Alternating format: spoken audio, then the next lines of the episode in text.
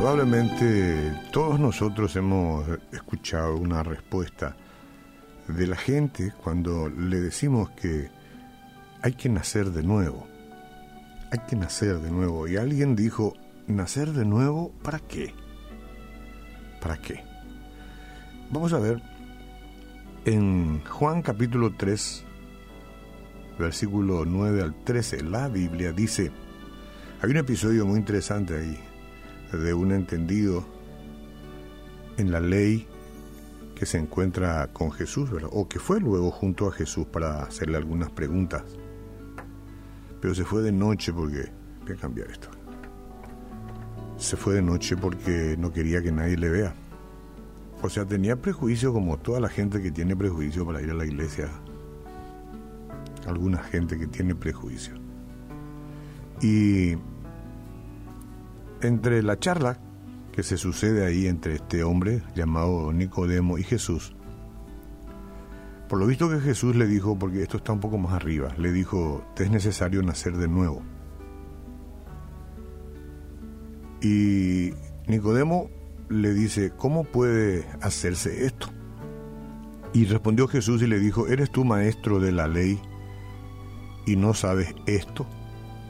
Había muchos maestros de la ley ahí que creían saberlo todo, como hay hoy también entre nosotros.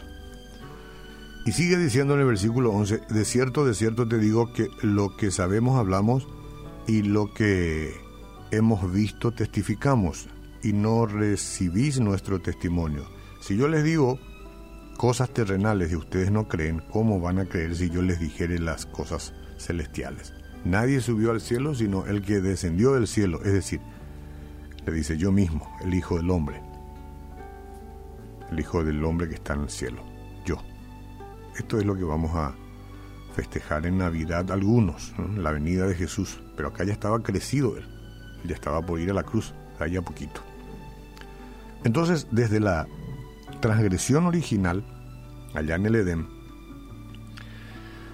este, o en el Génesis, si me resulta mejor, Adán y Eva, desde ahí toda la humanidad ya ha nacido con una naturaleza de imposibilidad de no pecar. Todos hemos pecado. Ahí hay que exceptuar a Jesús de momento, ¿verdad? Pero todos hemos pecado. Nicodemo que estaba hablando con Jesús también. Y este los colegas de Nicodemo también. Entonces, ¿qué es lo que sucede? Y nuestro pecado crea un abismo que nos separa de nuestro Dios santo y perfecto. Para poder estar en comunión con Él tenemos que nacer de nuevo, recibir una, una nueva naturaleza. Por eso es que la religión no basta. Tenemos que recibir una nueva naturaleza, un nuevo espíritu y un nuevo destino eterno. Ahí está el asunto.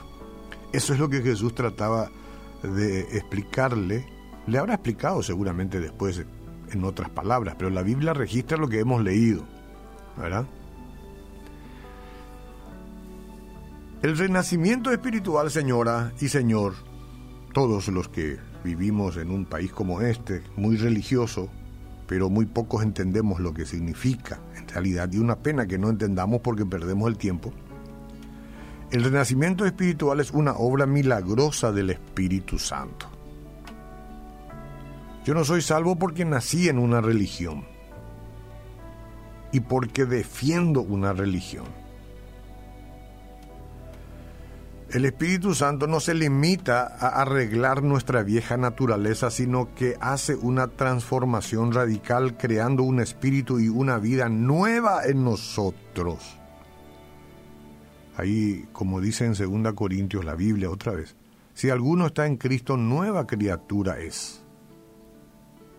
Como resultado, los creyentes pueden adorar, Por eso es que acá todo el día cantamos, alabamos, adoramos en compañía de tantos músicos que, claro, grabaron y los tenemos acá. Y mientras ellos cantan o cantamos con ellos o sencillamente acompañamos la canción porque tenemos el deseo y la necesidad, la necesidad como creyentes de adorar, de alabar y de servir al Dios vivo por amor genuino y devoción a Él y no porque somos religiosos o porque tenemos que cumplir este, algunas cláusulas religiosas. No, eso no sirve.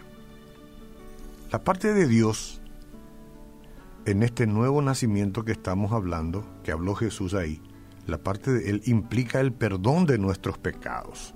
Eso es lo que Él va a hacer.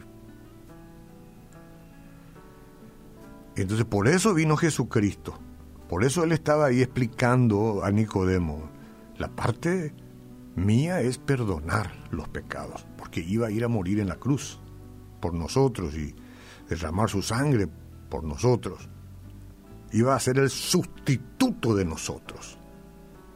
No es poca cosa. ¿Y qué es lo que Él ofrece? El perdón de nuestros pecados. Esa es su parte de esta manera, y como ya ocurrió, ustedes saben, por eso es que tenemos la cruz y recordamos su muerte y todo eso, Jesús pagó totalmente ya nuestra deuda de pecado, está pagada. Eh, eh, eh, él es nuestro sacrificio, es decir, quien sufrió vicariamente a favor nuestro. Y si no llegamos a entender esto, estamos navegando en un mar sin rumbo. Estamos viviendo días de mucha religiosidad acá popular eh, de mucha distorsión de la realidad bíblica. Estamos viviendo días de confusión, de tradiciones, porque mucha gente no entiende. Y por supuesto que puede hacer lo que quiere la gente, pero no entiende. La expiación sustitutiva de nuestro Salvador es el medio por el cual un Dios santo y justo perdona el pecado y nos hace santos como Él. Nuestra limpieza no viene de ser religioso, ni tampoco de la confesión del pecado y el arrepentimiento viene de la sangre de Jesús. Por supuesto que estos son elementos este, que no podemos quitar de nosotros. Confesar nuestro pecado y arrepentirnos. Eso forma parte. Pero la verdad que la, eh, la salvación viene por la sangre que Jesús derrama en la cruz del Calvario. Porque nosotros podemos arrepentirnos de todo lo que queremos, ¿verdad? Podemos confesar todo lo que queremos porque ahí los presos confiesan más o menos la cosa. Pero si no hay alguien que perdona eso, que lava y que quita el pecado, de nada sirve. Jesús, su sangre y nadie más. Nadie compite eso. Sin embargo, la gente insiste.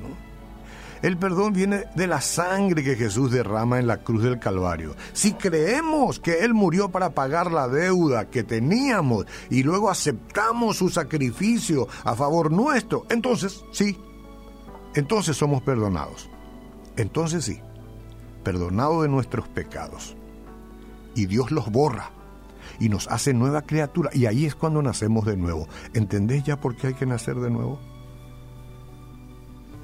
A ver, ven conmigo y deja todos los rudimentos, aquellas cosas que te confunden, eso que quieren competir con la deidad maravillosa del Padre, Hijo y el Espíritu Santo, sácalo, sácalo, sácalo y dile, Señor Jesús, hoy yo renuncio a toda otra forma de pensamiento que me tenía atrapado desde siempre, por generaciones y hoy solamente en Jesucristo. No hay otro nombre bajo el cielo dado a los hombres por quien podamos tener salvación.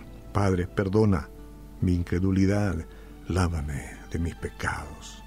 Espíritu Santo, lléname.